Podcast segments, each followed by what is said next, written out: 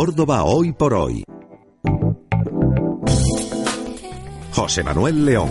12 y 47 minutos, más asuntos de actualidad en nuestro programa. Juan Bolaños, buen amigo de esta casa, colaborador habitual, hombre inquieto donde los haya. Hola Juan, buenas tardes. Hola, buenas tardes. Y miembro además de la Asociación Amigos de Medina Zahara, que esto igual pues nuestros oyentes no conocían ese otro, esa otra faceta de tu amplio, amplio perfil.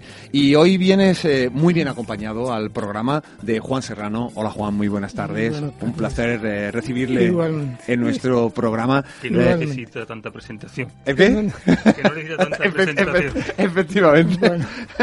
y también componente de, de esta asociación de Amigos de Medina Zahara, una asociación que yo al principio iba a decir critica o no le gusta, pero dejémoslo en eh, cuestiona, cuando menos, el momento en el que la Junta de Andalucía ha decidido impulsar, y hacerlo además ya económicamente, la iluminación eh, nocturna del yacimiento arqueológico que anunciaba la consejera de Cultura esta misma semana, el convenio firmado con Endesa, Endesa que invertirá 322.000 euros y la Junta 70.000 para permitir la iluminación nocturna del yacimiento que a su vez facilitaría las visitas nocturnas a, a Medina Zara.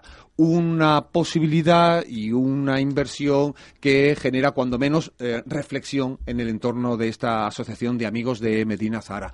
Juan Serrano, ¿qué es lo que no les gusta? En fin, ¿por dónde quiere empezar? A ver, Mm, eh, de esta, de pues esta mira, situación. Voy a empezar agradeciendo la oportunidad que nos dais de intentar mm, un tema complicado. O sea, que es, tenemos una postura de la asociación que quiere ser constructiva, que quiere ser positiva, que en este caso donde hay tantas expectativas y se han creado ilusiones que eh, se están extendiendo como algo que, que sería muy conveniente para la ciudad, pues actuar como el niño que viene a, a estropear el, el juego.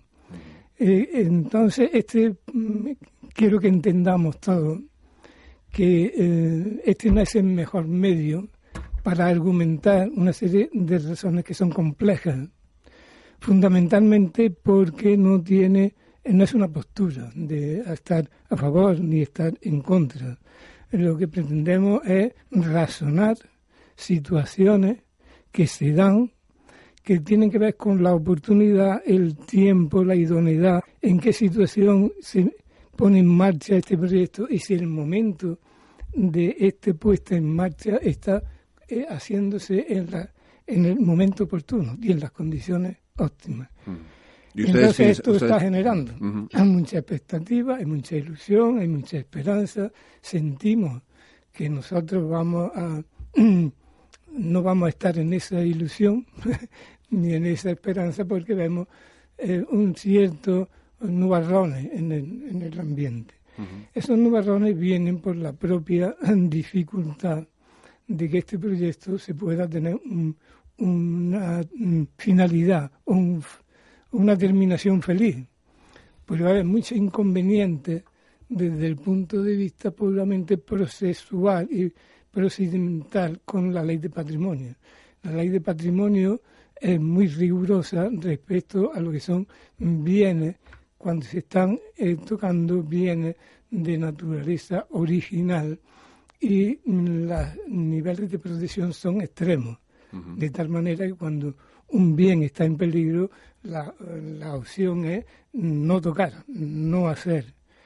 Medina Serrana tiene unas características muy peculiares, entonces tampoco podemos hacer, transmitir, o sea, llevar un proyecto de inmersión como modelo anterior aplicados a, a otros sitios, a otros monumentos, y no partir de las condiciones de especificidad que tiene Medina Sara y que son muy claras.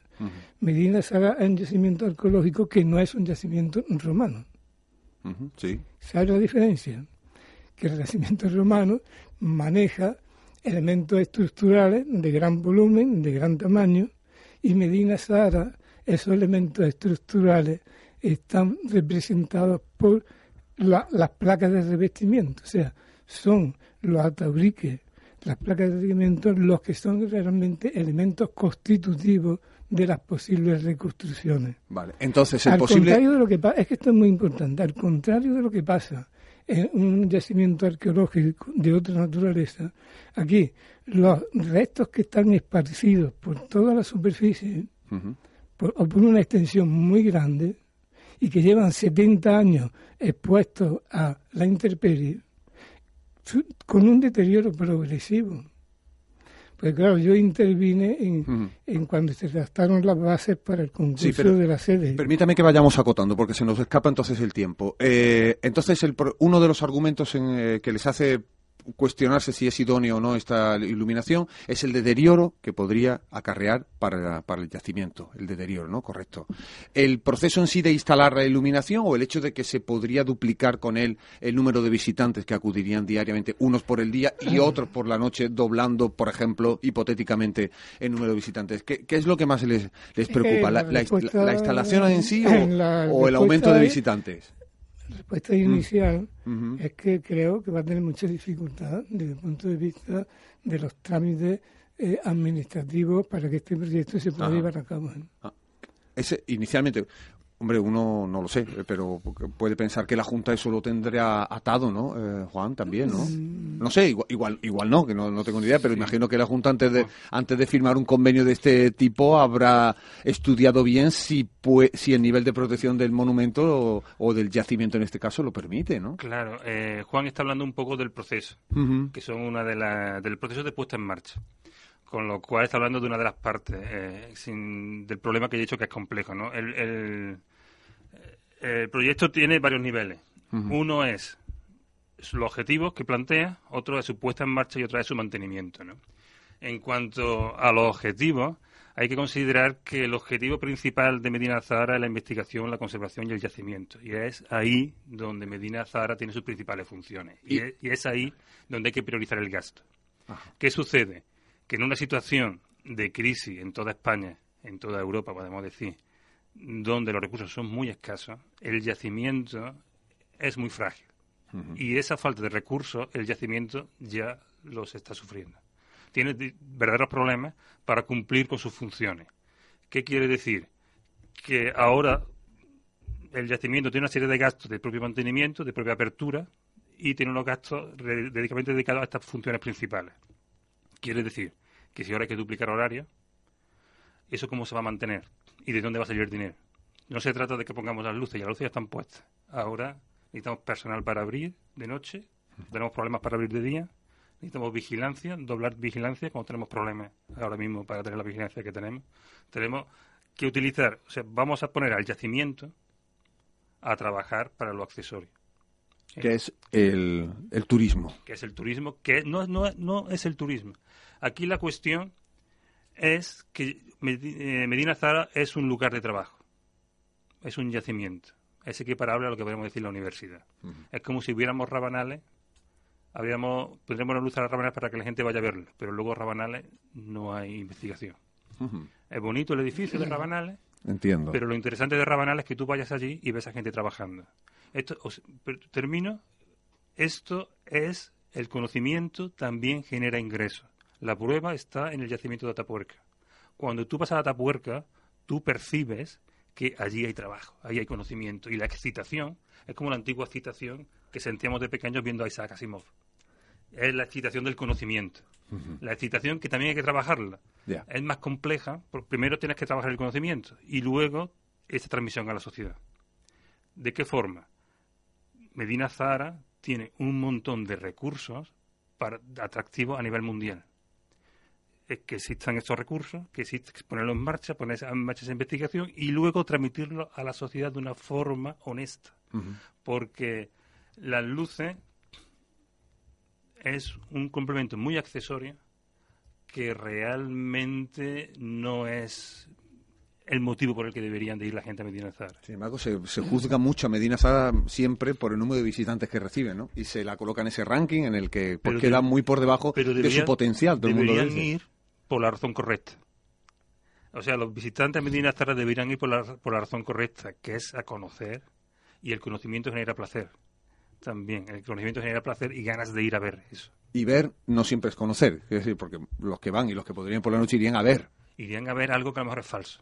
Ya. Juan, Serra- Juan Serrano.